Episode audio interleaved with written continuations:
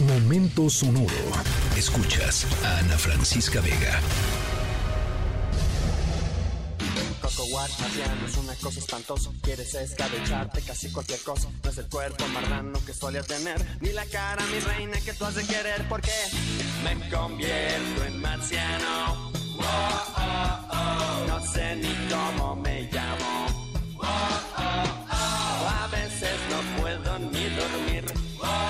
hacerles una pregunta hoy. ¿Ustedes creen neta, neta, neta, neta que el ser humano llegará algún día a poner un pie sobre Marte? Eh, hay muchísimos millones de dólares invertidos en eso. Eh, porque quieren llegar a Marte y no solamente llegar a Marte, sino colonizar Marte, eh, instaurar, digamos, o montar diga, una, nueva civilización. O sea, nos acabamos el planeta, en lugar de salvar el planeta, pues mejor nos vamos a Marte. Eh, desde que Neil Armstrong pisó la Luna, seguir conquistando el, el, cosmos ha sido pues una obsesión de muchísimos países, de muchísimas personas, de muchísimas agencias y de muchísimos individuos locos. Hoy eh, Elon Musk, el director, el, el director general de, eh, de, Tesla y de SpaceX y de un montón de eh, empresas más, em, pues está con la, con la mira puesta en Marte. Eh, y por eso estamos escuchando Marciano de Molotov. Nuestra historia sonora de hoy les vamos a platicar sobre cuatro personas que han cumplido con el sueño mmm, o al menos parcialmente con ese sueño de llegar a Marte. Sin embargo, tal vez estén decepcionados al saber que nuestros cuatro marcianos no solamente eh, quedan como marcianos en teoría, cumplieron, digamos, a medias el sueño de visitar el planeta nombrado eh, por el dios de la guerra romano, Marte. Eh, al ratito les platico de quiénes se trata y por qué cumplieron a medias. Que, este, sabemos que no han llegado, nadie ha llegado a Marte. Pero bueno, esta historia dice lo contrario. Vamos a platicarlo en un ratito más. Yo soy Ana Francisca Vega, no se vayan, volvemos con más.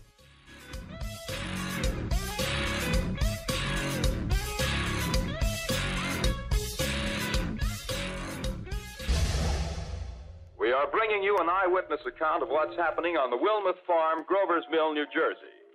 We now return you to Carl Phillips at Grover's Mill. Ladies and gentlemen, Marion. Ladies and gentlemen. Ladies and gentlemen, here I am, back of a stone wall that adjoins Mr. Wilmuth's garden. From here, I get a sweep of the whole scene. I'll give you every detail as long as I can talk and as long as I can see. The more state police have arrived. They're drawing up a cordon in front of the pit. About 30 of them.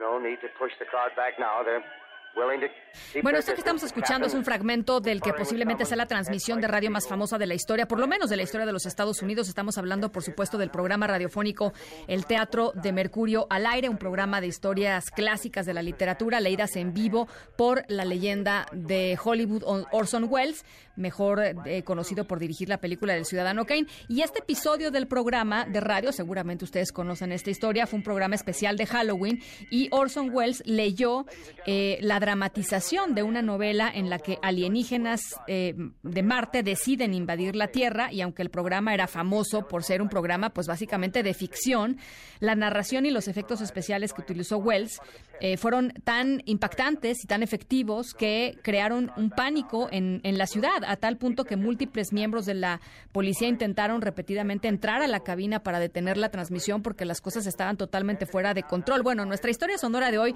nos parecemos un poco a Orson Welles porque les traemos la historia de un grupo de marcianos que recientemente pisaron por primera vez la superficie de Marte o por lo menos algo lo suficientemente parecido a Marte. Al ratito les platico de qué va. From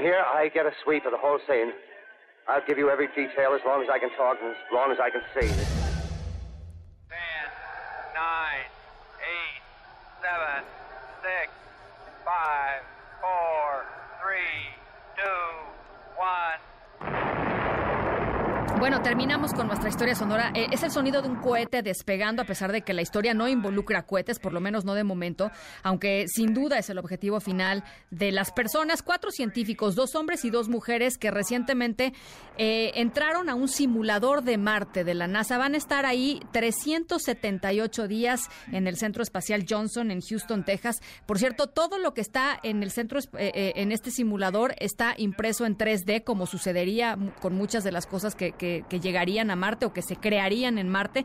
No se las van a llevar de la Tierra, las van a imprimir en 3D allá. Y los científicos, estas cuatro personas, van a experimentar por más de un año todos los problemas que los expertos asumen que van a suceder en Marte, desde recursos limitados hasta una gravedad 38% eh, menos eh, que, la de la Tierra, así es que uno en Marte pues sería muchísimo más ligero o ligera. Durante esta investigación los científicos van a recopilar pues información física, información emocional y cognitiva de estos cuatro voluntarios para analizar el impacto de las condiciones eh, del simulador y de lo que podría ser la presencia durante largo tiempo del ser humano en Marte. Pásenla muy bien, cuídense mucho, nos escuchamos mañana miércoles 6 de la tarde en punto. Escríbenos en todas las redes.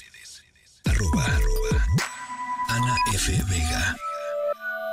Ana Francisca Vega. En MBS Noticias. Noticias.